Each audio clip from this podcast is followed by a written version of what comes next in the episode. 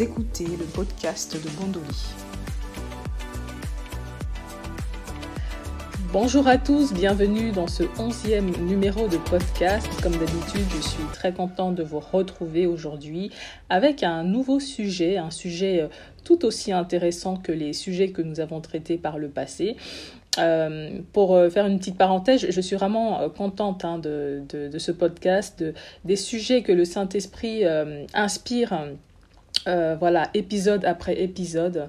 Euh, et, je suis contente parce que ça, vraiment, ça s'ancre dans, dans, les faits sociétaux, dans, dans ce qu'on voit autour de nous. Et, euh, et vraiment, ça permet d'apporter un, point de vue biblique, un éclairage biblique euh, sur tout ce qui nous entoure. Et d'ailleurs, je trouve ça dommage que finalement ces sujets-là ne soient pas plus traités à l'Église, par exemple, parce que je pense que l'Église est la lumière euh, du monde, nous sommes la lumière du monde et le sel de la terre, et que euh, on doit apporter justement notre éclairage biblique, notre éclairage euh, basé sur la parole de Dieu, de finalement de tous les phénomènes, de tous les, sujets, les, les, faits sociétaux qui ont lieu tout autour de nous. Et donc ce onzième numéro va parler de la pédophilie dans l'Église catholique. Eh oui, la pédophilie dans l'Église catholique.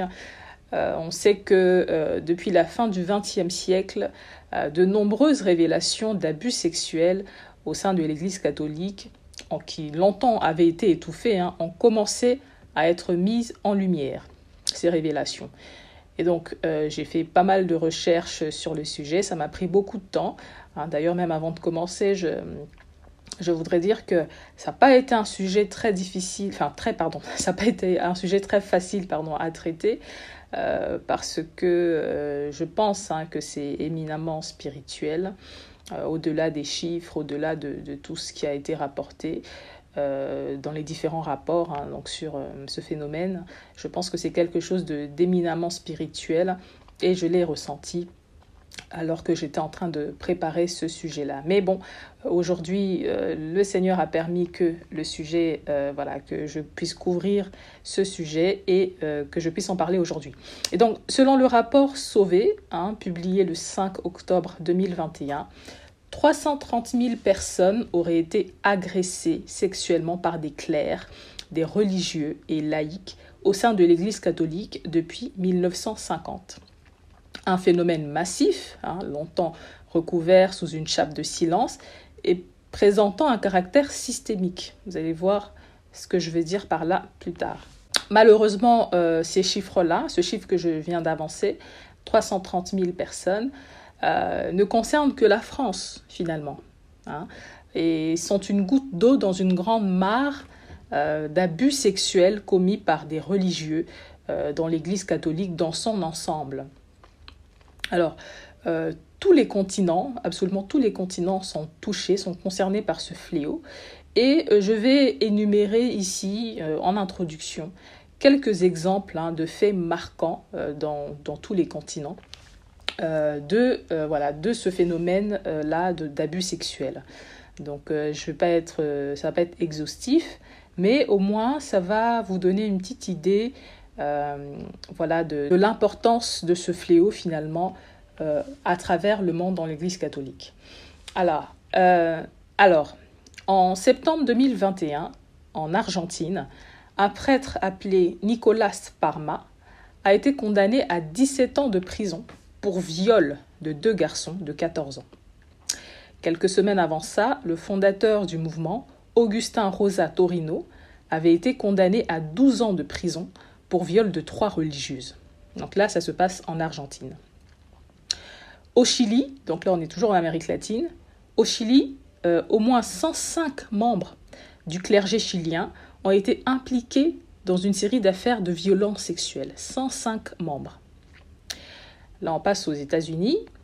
Aux États-Unis, en 2002, le rapport John Jay, donc le John Jay Report, dénombre pour la période allant de 1950 à 2002 13 000 abus sexuels avec 10 000 victimes et 5 000 prêtres agresseurs sexuels, soit 4% du clergé américain impliqué dans les affaires d'abus sexuels.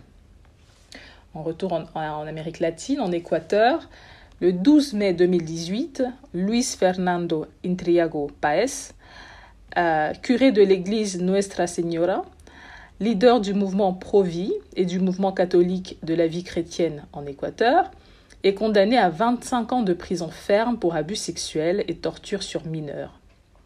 Euh, il était un ami intime du fondateur péruvien euh, du mouvement catholique de la vie, donc de la vie chrétienne, Luis Fernando Figari, lui-même accusé d'abus sexuels sur mineurs dans son pays en 2010. Donc vous voyez un peu, quand je parle d'importance systémique dans ces affaires d'abus sexuels, c'est que finalement ces gens-là, voilà, ils se connaissent, euh, et on va voir un peu plus loin même qu'il euh, y a un système de protection. Ils se protègent entre eux euh, de la justice. Voilà. Et ils étouffent les affaires dans, dans, dans, le milieu finalement. Alors, toujours en Équateur, un autre religieux du nom de Émile Stell accusé, a été accusé d'abus sexuels dans 16 affaires. Donc il a été accusé d'abus sexuels dans 16 affaires selon la conférence épiscopale allemande. Et il a même aidé, hein, comme je le disais tout à l'heure, il a aidé des prêtres pédophiles allemands à se cacher de la justice en Amérique latine. Vous savez que après la Deuxième Guerre mondiale, beaucoup d'Allemands euh, étaient partis se réfugier en Amérique latine. Donc euh, je pense que voilà, c'est les générations suivantes euh, de, prêtres allemands peut-être qui sont restés ou peut-être pas, mais en tout cas, de ce que je sais, beaucoup d'Allemands étaient partis se réfugier voilà, après la, la, guerre en Amérique latine. Donc, c'est quand, même, quand même grave. Ce sont des chiffres graves. Et donc, voilà, donc vous comprenez jusque-là le, le, voilà, le caractère systémique de ce fléau. On en Europe, en Allemagne, un seul prêtre aurait agressé sexuellement une centaine d'enfants, une centaine d'enfants, entre les années 1970-1980 au collège jésuite Canisius à Berlin. Entre janvier et mars 2010, d'anciennes affaires de pédophilie sont dévoilées dans 19 diocèses sur 27 et 170 plaintes sont déposées pendant ces trois mois. Il s'agit donc d'un système bien mis en place. Hein, parce que, voilà, un seul prêtre qui agresse sexuellement une centaine d'enfants, euh, c'est quelque chose, voilà, c'est quelque chose de, bien mis en place, c'est un système et euh, il euh, certainement bénéficie d'une certaine protection hein, pour pouvoir, voilà, faire, faire, faire tout cela finalement. Et donc, à chaque fois dans toutes ces affaires, hein, l'Église a été accusée d'avoir détruit ou manipulé des preuves et minimisé sciemment la gravité des faits. Ça, c'est ce qu'on retrouve dans chaque cas, de, dans, chaque, chaque, affaire, dans tous les continents. C'est que l'Église a, sciemment détruit et manipulé les preuves. En Espagne, euh, en décembre 2021, alors que la conférence épiscopale espagnole indique qu'il existe peu de cas d'abus sexuels dans l'Église catholique en Espagne, un journaliste du quotidien El País remet directement au pape François un dossier mettant en cause 251 membres de l'Église catholique espagnole et quelques laïcs, alors 251, 251 membres de l'Église catholique espagnole et quelques laïcs de congrégations religieuses. Donc, vous avez quand même là un voilà, beau euh, panel euh, de la façon dont ce fléau a touché différents pays dans différents continents. Alors, je ne vais pas citer toutes les affaires, euh, mais je peux quand même dire que d'autres affaires ont été répertoriées en Norvège, aux Pays-Bas, en Pologne, au Portugal, en Suisse, etc. Avec tout ceci, évidemment, l'Église catholique a perdu de sa crédibilité au fil des années et beaucoup de fidèles euh, ont demandé à partir. En Allemagne, par exemple, en 2019, 272 000 personnes auraient demandé d'être rayées des registres de l'Église catholique. Donc là, c'était en 2019, 272 000 contre 180 000 en 2010 et 128 000 en 2009. Donc on voit qu'au fil des années, il y a plus en plus de personnes qui sont parties parce qu'il y avait certainement une crise de confiance qui s'est installée. Entre parenthèses, euh, si je peux rajouter quelque chose, ces départs massifs trahissent finalement aussi le fait que euh, les, fidèles de l'Église catholique placent leur foi davantage dans l'institution plutôt qu'en Dieu à proprement parler, puisque euh, ils rejettent, ils choisissent généralement de rejeter à la fois Dieu et l'institution qui les a trahis. Hein. Ça, c'est ce qu'on retrouve dans les témoignages de catholiques voilà, qui, qui, se sentent déçus, hein, déçus euh, par rapport à ces affaires. Donc on voit qu'il rejette les deux à la fois. Alors, euh, on peut quand même se poser des questions, dont les suivantes. Comment expliquer euh, le phénomène de pédocriminalité dans l'Église catholique? Comment expliquer? Donc ça c'est la première question. Deuxième question, comment expliquer qu'un système aussi systémique ait pu s'implanter dans l'Église, souvent même avec des complicités internes, Troisième question, comment un homme de Dieu qui a fait vœu de servir Dieu hein, et euh, les autres toute sa vie peut-il devenir un criminel et commettre des actes aussi sordides et répréhensibles? Quatrième question, pourquoi les autres dénominations de la chrétienté ne figurent pas ou très peu dans ces rapports accablants? 5. Euh, le célibat des prêtres est-il euh, la cause hein, de ces abus répétés Sixième question, qu'est-ce que tout ceci veut dire spirituellement parlant? Donc là, j'ai voilà, sélectionné des questions qu'on peut se poser euh, quand on voit euh, tous ces rapports et, tous ces abus dans l'Église catholique. Alors, tout d'abord, je pense qu'il... Alors là, on va vraiment en faire la genèse de l'histoire, on va repartir très très très très loin. Mais vous allez comprendre mon raisonnement. Tout d'abord, je pense que à un moment donné, il y avait pour un temps pendant un temps, euh, la gloire de Dieu dans l'Église catholique. Oui, je pense qu'il y a eu un temps où la gloire de Dieu reposait sur l'Église catholique. Il euh, ne faut pas oublier que c'est l'Église romaine, donc l'Église romaine catholique, qui s'est imposée dans le monde chrétien à partir du haut Moyen Âge et qui détenait la parole de l'Évangile. Elle a contribué euh, à répandre la parole de Dieu, l'Église catholique, euh, l'Église euh, romaine catholique. Elle a contribué à répandre la parole de Dieu euh, dans le monde, en Amérique latine, en Chine, en Extrême-Orient, en Afrique, par des ordres religieux constitués comme les jésuites par exemple, et ce depuis le XVIe siècle. Aujourd'hui, s'il existe par exemple des chrétiens chinois, hein, parce que vous savez qu'il il y a des églises chrétiennes en Chine, et d'ailleurs qui sont très persécutées hein, par le gouvernement chinois, eh ben, s'il existe des chrétiens chinois, c'est en grande partie grâce aux travaux de ces évêques, prêtres, frères et sœurs religieuses issus d'église catholique, de l'église catholique romaine. D'accord? Donc l'église catholique romaine avait vraiment cette mission, et je pense que c'était une mission divine, que d'apporter l'évangile dans le monde. Voilà.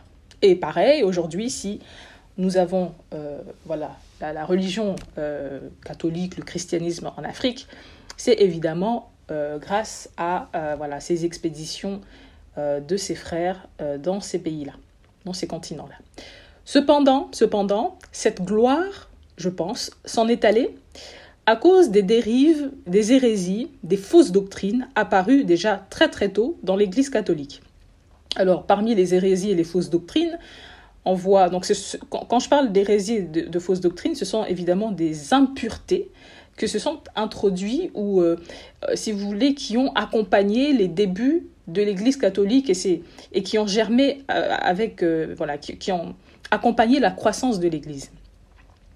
Donc parmi ces impuretés, on a le culte voué au saint et à la Vierge.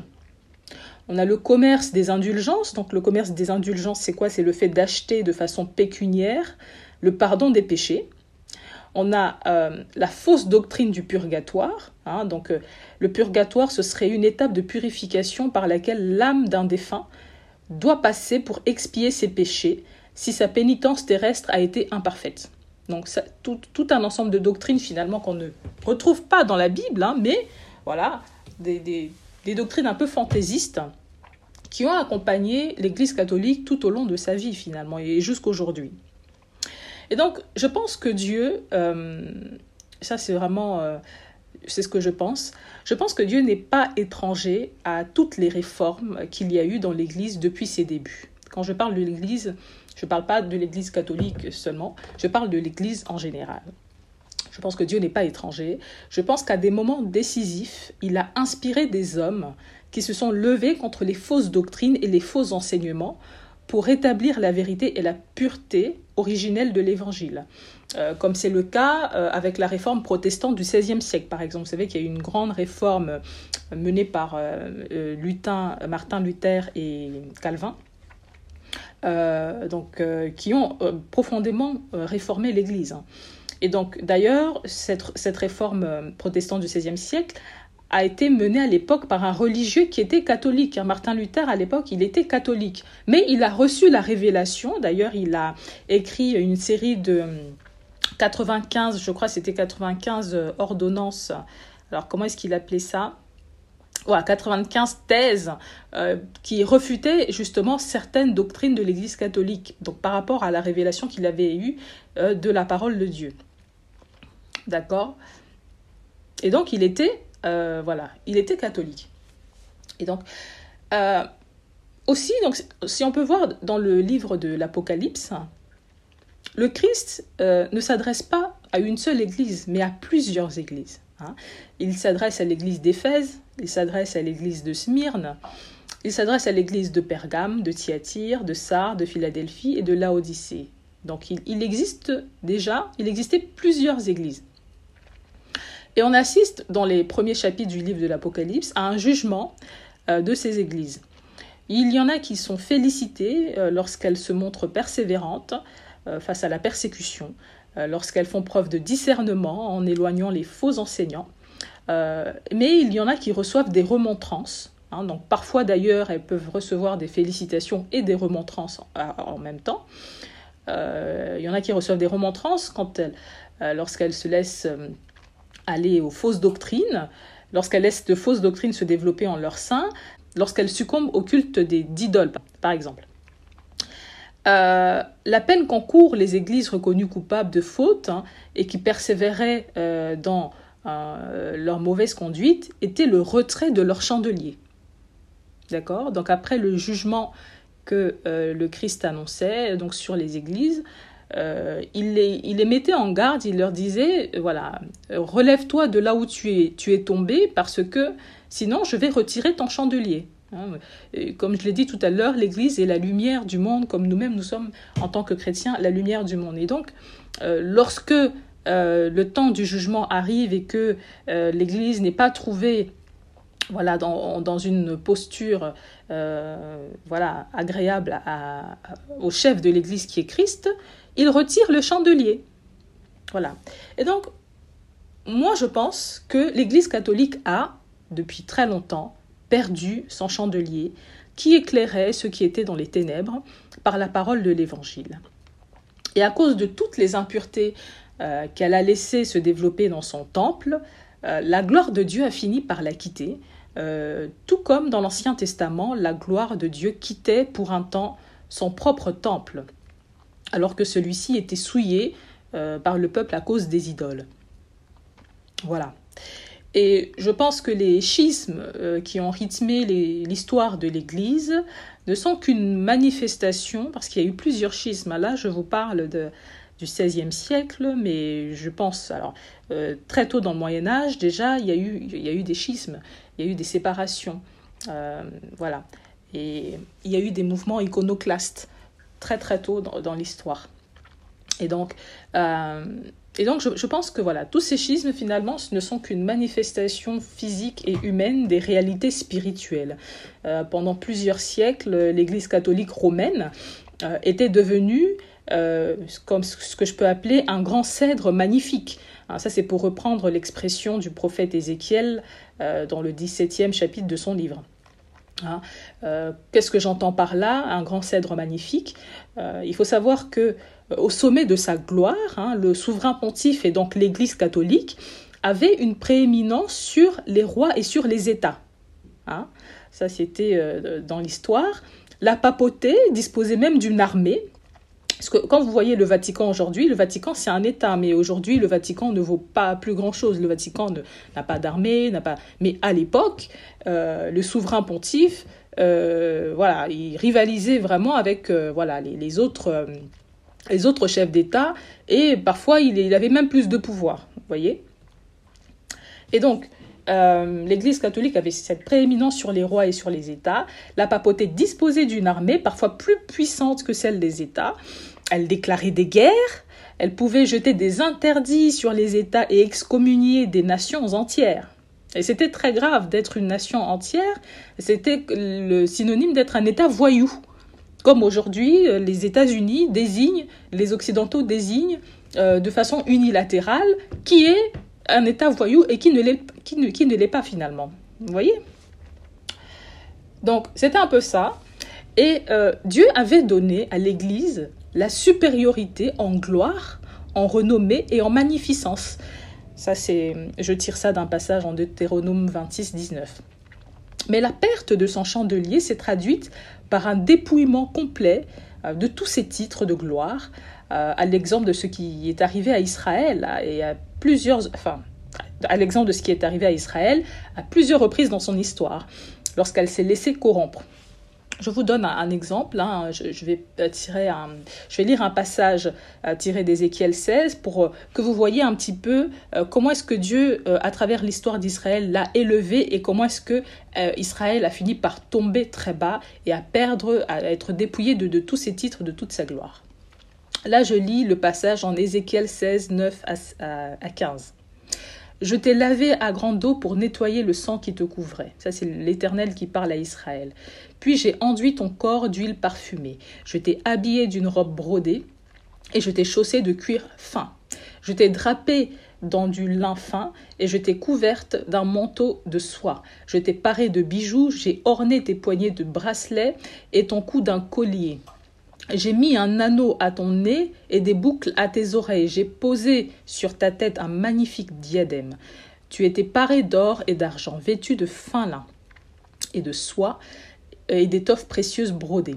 Tu te nourrissais de la farine la plus fine, de miel et d'huile. Tu es devenue extrêmement belle et tu es parvenue à la dignité royale. Ta renommée s'est répandue parmi les autres peuples à cause de ta beauté qui était parfaite, grâce à la splendeur dont je t'avais paré. Le Seigneur l'Éternel le déclare. Mais tu t'es confié en ta beauté et tu as profité de ta renommée pour te prostituer. Tu as prodigué des débauches à tous les passants et tu t'es donné à eux. Donc, voilà, et voici maintenant les conséquences de euh, voilà l'infidélité d'Israël envers Dieu. Là, je lis en Ézéchiel 16, 27. Alors je suis intervenu contre toi, je t'ai coupé les vivres, je t'ai livré au bon plaisir de tes ennemis, les villes philistines, elles-mêmes indignées par ta conduite infâme. Je continue. Euh, Ézéchiel 16, 35 euh, à 42. C'est pourquoi prostituée, c'est comme ça que l'Éternel appelle Israël. C'est pourquoi prostituée, écoute la parole de l'Éternel. Voici ce que déclare le Seigneur l'Éternel. Puisque tes trésors ont été dilapidés et que tu as découvert ta nudité au cours de tes prostitutions avec tes amants et avec toutes tes abominables idoles, puisque tu leur as offert en sacrifice le sang de tes enfants, à cause de cela, je vais rassembler tous tes amants auxquels tu t'es offerte, tous ceux tu as aimés, auxquels je joindrai tous ceux que tu as haïs, je les rassemblerai de tous côtés contre toi. Je découvrirai ta nudité devant eux, pour qu'ils la voient tout entière. Je te condamnerai au châtiment des femmes adultères et de celles qui ont commis un meurtre. Dans ma fureur et dans ma vive indignation, je te le ferai payer de ton sang. Je te livrerai au pouvoir de tes amants. Ils raseront ton monticule et démoliront tes lieux élevés. Ils t'arracheront tes vêtements et s'empareront de tes magnifiques bijoux. Ils te laisseront complètement nu. Ils ameuteront la populace contre toi. Ils te lapideront et te transperceront de leurs épées, ils brûleront tes maisons et, sous les yeux de nombreuses femmes, ils exécuteront la sentence contre toi. Je mettrai ainsi un terme à tes prostitutions, Désormais, tu n'offriras plus de cadeaux à tes amants. J'assouvirai, ma colère contre toi, et la fureur de mon amour bafoué se détournera de toi. Terrible sentence, hein Terrible sentence euh, qui tombe sur Israël, qui euh, s'est prostituée alors que finalement l'Éternel l'avait élevée et avait fait euh, d'elle une digne royauté. Et donc, cette longue introduction que je viens de faire sur ce sujet, finalement, c'était nécessaire pour dire que l'Église catholique, telle que nous la voyons pardon, aujourd'hui, est morte. Elle a perdu son chandelier, elle a été dépouillée de sa superbe et tout ce qui faisait sa gloire passée. Des épines ont poussé dans ses palais, des ronces et des chardons ont poussé dans ses forteresses, et elle est devenue la demeure des chacals et des chats sauvages. Euh, je pense que, et c'est mon avis personnel, que le chandelier a d'abord été déplacé dans l'église protestante et que en ce moment, elle est dans les milieux évangéliques. La preuve que le chandelier est allumé dans les milieux évangéliques est tout simplement la vie que communique le Saint-Esprit par la nouvelle naissance. Hein, aujourd'hui, euh, voilà, euh, c'est rare de voir de nouvelles naissances euh, réelles dans d'autres mouvements. Mais euh, nous, on reconnaît euh, dans les milieux évangéliques que la nouvelle naissance, euh, c'est ça qui conduit à une réelle conversion. Et donc, la preuve de que ce chandelier est allumé dans les milieux évangéliques, c'est évidemment la, c'est, ce, voilà, c'est, ce que l'esprit communique la nouvelle naissance. les divers dons spirituels que l'esprit communique euh, voilà, euh, à, ces, personnes, et aussi euh, voilà, une plus grande révélation des réalités spirituelles et de la parole de Dieu. Vous savez que la parole de Dieu dit que l'évangile est voilé pour ceux qui périssent, mais elle est une grande puissance pour ceux qui croient en Dieu. Et donc je pense fermement que voilà, euh, lorsque euh, l'Éternel euh, voilà, il nous permet de naître de nouveau, il nous permet d'avoir une plus grande compréhension, il nous permet de comprendre sans parabole, sans filtre, les, mystères de, sa parole et que aux autres finalement ces mystères sont cachés. Voilà, c'est pour ça qu'ils se corrompent dans des hérésies et des choses et toutes ces choses. Et donc, après cette longue introduction, on revient à notre problématique d'introduction et on tente d'y répondre. Alors, donc les questions qu'on a posées tout à l'heure, hein, comment expliquer que le phénomène de pédocriminalité euh, dans l'Église catholique, comment expliquer ce phénomène, comment expliquer qu'un système aussi systémique ait pu s'implanter dans l'Église, souvent même avec la complicité, des complicités internes, euh, comment un homme de Dieu, machin, et tout ça. Donc, pour répondre à la première question, je pense que le, le phénomène de pédocriminalité dans l'Église catholique euh, est une conséquence, parmi tant d'autres, de la perte de son chandelier, tout simplement. Il existe des problèmes dans d'autres dénominations, hein, on ne peut pas euh, le nier, euh, mais je pense que ce qui se passe au sein de l'Église catholique revêt un autre caractère beaucoup plus spirituel. On va en parler un peu plus loin. À la question à savoir euh, qu'on a posée en introduction, comment un homme de Dieu euh, qui a fait le vœu finalement de servir Dieu et les autres toute sa vie peut-il devenir un criminel et commettre des actes euh, aussi sordides et répréhensibles? La réponse, dans un premier temps, est de dire qu'il s'agit d'un problème d'absence de réelle conversion, comme, comme on l'a dit tout à l'heure. Hein. la parole nous dit que tous les hommes ont été enfermés dans la désobéissance. Romains 11, 32 et qu'ils sont tous esclaves du péché. Et c'est le péché qui habite dans l'homme qui agit en faisant ce qui est mal. La seule façon de s'affranchir de la loi du péché, c'est par le Christ. On, peut me demander, euh, comment est-ce que euh, tu peux juger du fait que ces prêtres catholiques ne sont pas réellement convertis? Je vais vous répondre, la réponse est très simple. Quand on a réellement reçu l'Esprit de Dieu en nous, nos yeux s'ouvrent sur la vérité même sans avoir entendu aucun enseignement. L'Esprit de Dieu nous fait automatiquement détecter les erreurs telles que les cultes au saint ainsi qu'à la Vierge. Le Saint-Esprit euh, euh, le Saint-Esprit se met à nous donner tout un tas de convictions qui rendent impossible une existence apaisée au milieu des faux rites et qui nous urgent finalement de sortir de là. Vous voyez, ce, même esprit euh, qui rend témoignage à notre esprit que nous sommes enfants de Dieu, c'est ce même esprit qui va rendre témoignage à notre esprit que euh, toutes ces choses qui nous entourent, voilà, les, les, cultes au sein, le culte, à la Vierge, ce Saint-Esprit va rendre témoignage à notre esprit que bah, ce sont des faussetés et qu'il n'est pas là-dedans. Il va nous urger à sortir de là. Et ce que je dis là est aussi valable pour certaines églises dans les milieux évangéliques euh, aussi. Hein. Donc je ne dis pas que euh, les milieux évangéliques sont parfaits, loin de là. Je pense que le chandelier de Dieu peut, peut partir à tout moment, hein, de, voilà, même du milieu évangélique, ça c'est clair.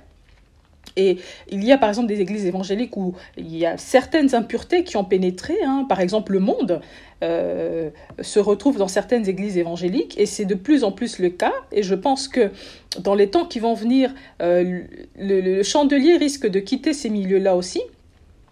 Parce que, par exemple, moi je me souviens à titre personnel euh, avoir quitté Hein, une église évangélique très très connue sous l'impulsion du Saint-Esprit, car euh, quand je m'y rendais, finalement, je n'y trouvais plus Dieu. Euh, je me sentais plus proche de Dieu en étant chez moi, en méditant la parole chez moi, qu'en me rendant là-bas. Hein, je trouvais que, euh, voilà, il y avait beaucoup de mondanité. je trouvais qu'il y avait beaucoup de médisance. Je trouvais qu'il y avait finalement tout, tout le mal qu'on peut reprocher au monde qui était concentré dans cet endroit-là. Et le Saint-Esprit m'a clairement dit un jour, sors de ce milieu-là. Et c'était une église évangélique. Donc, il n'y a pas ici à dire que les milieux évangéliques sont préservés, pas du tout. Je pense qu'il faut rester vigilant en tant que chrétien, en tant qu'église, parce que finalement, ce qui est arrivé à l'église catholique peut, peut, arriver à toutes les églises. Et donc, pour revenir à la question qu'on se posait tout à l'heure, euh, comment est-ce que je peux juger du fait qu'un prêtre catholique n'est pas réellement converti, un certain prêtre ne serait pas réellement converti Un religieux catholique, même s'il fait tous les vœux du monde à servir et à être attaché à Dieu toute sa vie, le simple fait d'être à l'aise dans un milieu où Dieu n'est pas témoigne d'un manque de nouvelle naissance et de révélation de Christ dans sa vie. Ça, c'est clair. Il n'y a pas à aller par quatre chemins. C'est pas un jugement que je fais euh, juste comme ça, mais c'est factuel. C'est un jugement factuel. C'est-à-dire que euh, quand on voit quelqu'un qui évolue dans un milieu où Dieu n'est pas là, il n'a pas Dieu en lui, tout simplement. Point barre. Voilà. Donc ça, c'était pour répondre à la question comment un homme de Dieu qui a fait le vœu de servir Dieu et les autres toute sa vie peut-il devenir un criminel et tout ça? On y a répondu. En ce qui concerne la question du célibat, parce qu'on a aussi euh, donné l'hypothèse de, voilà, du célibat des prêtres qui pourrait être à l'origine de ces abus, euh, ma réponse est, à mon avis, c'est le suivant. Euh, il est impossible de pratiquer le célibat sans avoir reçu le Saint-Esprit il est impossible de pratiquer pour un homme quel qu'il soit. Il est impossible de pratiquer le célibat sans avoir reçu le Saint-Esprit. Et donc la grâce de pratiquer le célibat. Il y a une grâce qui va avec la pratique du célibat. C'est pas donné à tout le monde. Et donc c'est une erreur et un piège de l'institution catholique d'avoir imposé cela aux prêtres, car nous savons que la loi n'est d'aucune efficacité face au péché. La loi n'est d'aucune efficacité face au péché. C'est pas parce que l'institution a dit tu seras célibataire que le prêtre va être célibataire. Vous comprenez? Bien au contraire, on sait que le péché saisit l'occasion de la loi, donc du commandement, pour produire toutes sortes de convoitises. On voit ça en Romains 7, 8. Et donc, face à l'interdiction faite aux prêtres de euh, ne pas se marier, je crois que le péché agit beaucoup plus que ce qu'on peut l'imaginer dans ce milieu-là. Je pense qu'il doit y avoir de la masturbation, je pense qu'il doit y avoir de la pornographie. Et euh, évidemment, je pense qu'il y a des relations cachées avec des femmes, ça c'est clair. Mais la pédophilie, je pense que, et je dirais, que c'est une autre forme de convoitise produite par le commandement de ne pas se marier. Et c'est une convoitise bien dangereuse. Mais c'est valable que pour ce qui concerne le milieu clérical. Voilà. Alors, euh, les deux dernières questions, parce que là on avance, les deux dernières questions qu'on peut se poser, donc pourquoi les autres dénominations de la chrétienté ne figurent-elles pas ou très peu dans ces rapports accablants euh, Qu'est-ce que tout ceci veut dire spirituellement parlant? Donc ça c'est les deux, dernières questions auxquelles on va répondre. Donc, on constate hein, que les affaires d'abus sexuels sur mineurs, en tout cas dans cette ampleur, euh, n'ont pas toujours existé au sein de l'Église catholique. Les révélations d'affaires d'abus sexuels sur mineurs ont commencé, comme on l'a dit en introduction, à la fin du XXe siècle. Pour moi, c'est le signe euh, d'une décadence amorcée. C'est le signe d'une décadence amorcée. Souvenez-vous que euh, ce que le pharisien, euh, le docteur de la loi Gamaliel avait dit, il avait dit, si cette entreprise, donc là, il parlait des, disciples, hein, donc qu'on jugeait à la synagogue et qu'on voulait faire enfermer. les disciples de Jésus qui répandaient la parole de Dieu. Il avait dit, si cette entreprise ou cette œuvre vient des hommes, elle se détruira. Mais si elle vient de Dieu, vous ne pouvez la détruire. Ça, c'était en Acte 5, 38 à 39. Je rajouterai à ce que Gamaliel a dit que le départ de Dieu du temple précède sa destruction et sa ruine. Et nous avons dit un peu plus haut que depuis 2019, euh, plusieurs milliers de fidèles ont demandé à être rayés des registres de l'Église catholique. C'est selon moi le début de la dissolution, la dissolution pardon, de cette institution. Tout simplement, elle, commence à tomber en ruine en fait. Et donc, euh, évidemment, Dieu était à l'origine avec cette Église, mais son départ de l'Église a commencé à, voilà, à faire tomber euh, l'Église euh, en miettes. Je pense que ce qui arrive à l'Église catholique est éminemment spirituel, raison pour laquelle elle est à peu près la seule institution chrétienne concernée dans ces affaires. En tout cas, les résultats de l'enquête, hein, donc des différentes enquêtes, font ressortir que la quasi-majorité des cas d'abus sexuels sur mineurs dans la chrétienté ont lieu dans l'Église catholique. De la même façon que le diable attaquait les églises euh, du livre de l'Apocalypse sur des aspects différents. Pour certains, c'était les fausses doctrines, pour d'autres, c'était l'idolâtrie. Je pense que le fait que l'Église catholique qui n'a pas su corriger, donc je pense que le fait que l'Église catholique qui n'a pas su corriger ses erreurs euh, doctrinales pendant des siècles a laissé la porte ouverte à l'esprit de pédophilie en son sein. Ça, c'est mon avis. Ensuite, euh, d'autres indices, hein, d'autres indices euh, qui nous montrent les origines spirituelles de ce mal. Euh, ça, c'est pour répondre à la dernière question, évidemment, qui dit qu'est-ce que tout ceci veut dire spirituellement? Donc, le nombre important et le caractère systémique de ce mal au sein de ce milieu, ça montre aussi, finalement, les origines spirituelles de ce mal. Euh, je suis persuadée que certains religieux coupables de ces actes n'étaient pas forcément pédophiles euh, avant de, devenir clercs, par exemple, mais que, par effet de contagion, euh, ils ont été touchés par ce mal. ce caractère systémique, on le retrouve également dans les malédictions qui peuvent toucher les membres d'une seule famille, par exemple. Hein. par exemple, il existe des captivités familiales où, dans une famille, les gens n'arrivent pas à être diplômés. Ça, ça arrive. Donc il y, a plusieurs cas comme ça, vous, les connaissez, euh, dans des familles où euh, voilà, il y, a ces espèces de blocages, de freinage et de limitation. Et donc, de la même façon que le diable s'attaque à des familles, le diable s'attaque aussi à des institutions, à des nations aussi, des pays, oui. Là, nous parlons de l'Église catholique, mais que dire, par exemple, d'Hollywood? C'est un milieu, c'est une institution.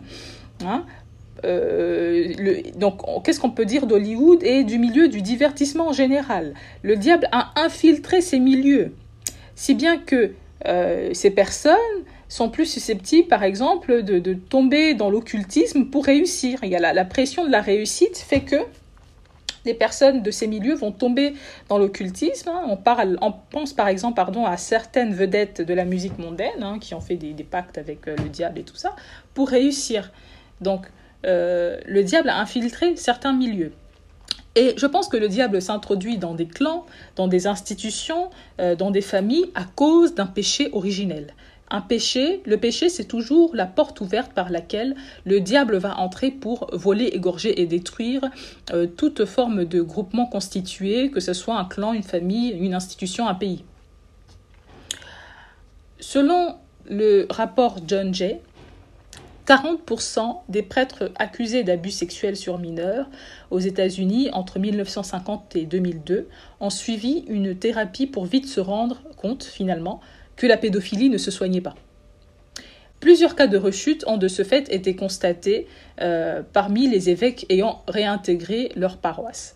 Alors j'ouvre une parenthèse hein, ici pour dire que euh, on peut déjà se, demander, se poser la question, comment est-ce que c'est possible pour un homme de Dieu qui se trouve dans une situation de, péché hein, euh, comme celle-ci, de s'en remettre en premier à un praticien laïque plutôt qu'à Dieu pour éventuellement le délivrer de son mal. Hein. Nous avons ici, entre parenthèses, un indice qui confirme que ces religieux catholiques sont en réalité des laïcs non convertis.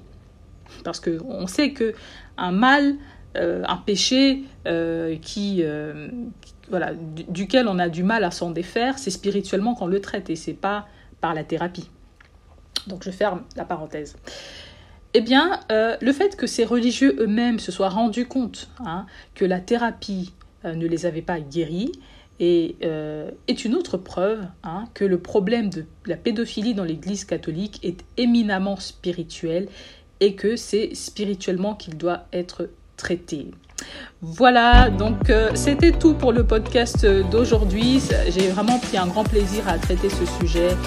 Je pense qu'il était inspiré du Saint-Esprit. Je pense qu'il y a des vérités qui devaient être dites par rapport à, tout ça, par rapport aux origines, par rapport à l'Église catholique, par rapport à la main de Dieu finalement qui a fini par quitter cette institution et par rapport au fait de finalement comment est-ce que on peut ouvrir euh, la porte au diable dans nos vies par le péché et euh, aussi pour euh, mettre en garde finalement l'Église, les, milieux évangéliques, hein, parce que finalement la parole de Dieu nous dit que le diable rôde tout autour de nous cherchant qui il va dévorer, et il peut finalement dévorer n'importe qui. Hein, donc personne n'est à l'abri et euh, il faut euh, voilà, euh, faire attention et toujours voilà, demander au Seigneur de, sonder nos cœurs, de, sonder nos vies pour voir si nous sommes dans la bonne voie ou non. Voilà, donc merci de m'avoir suivi jusque-là et je vous retrouve au prochain épisode de podcast. Au revoir. C'était le podcast de Bondoli.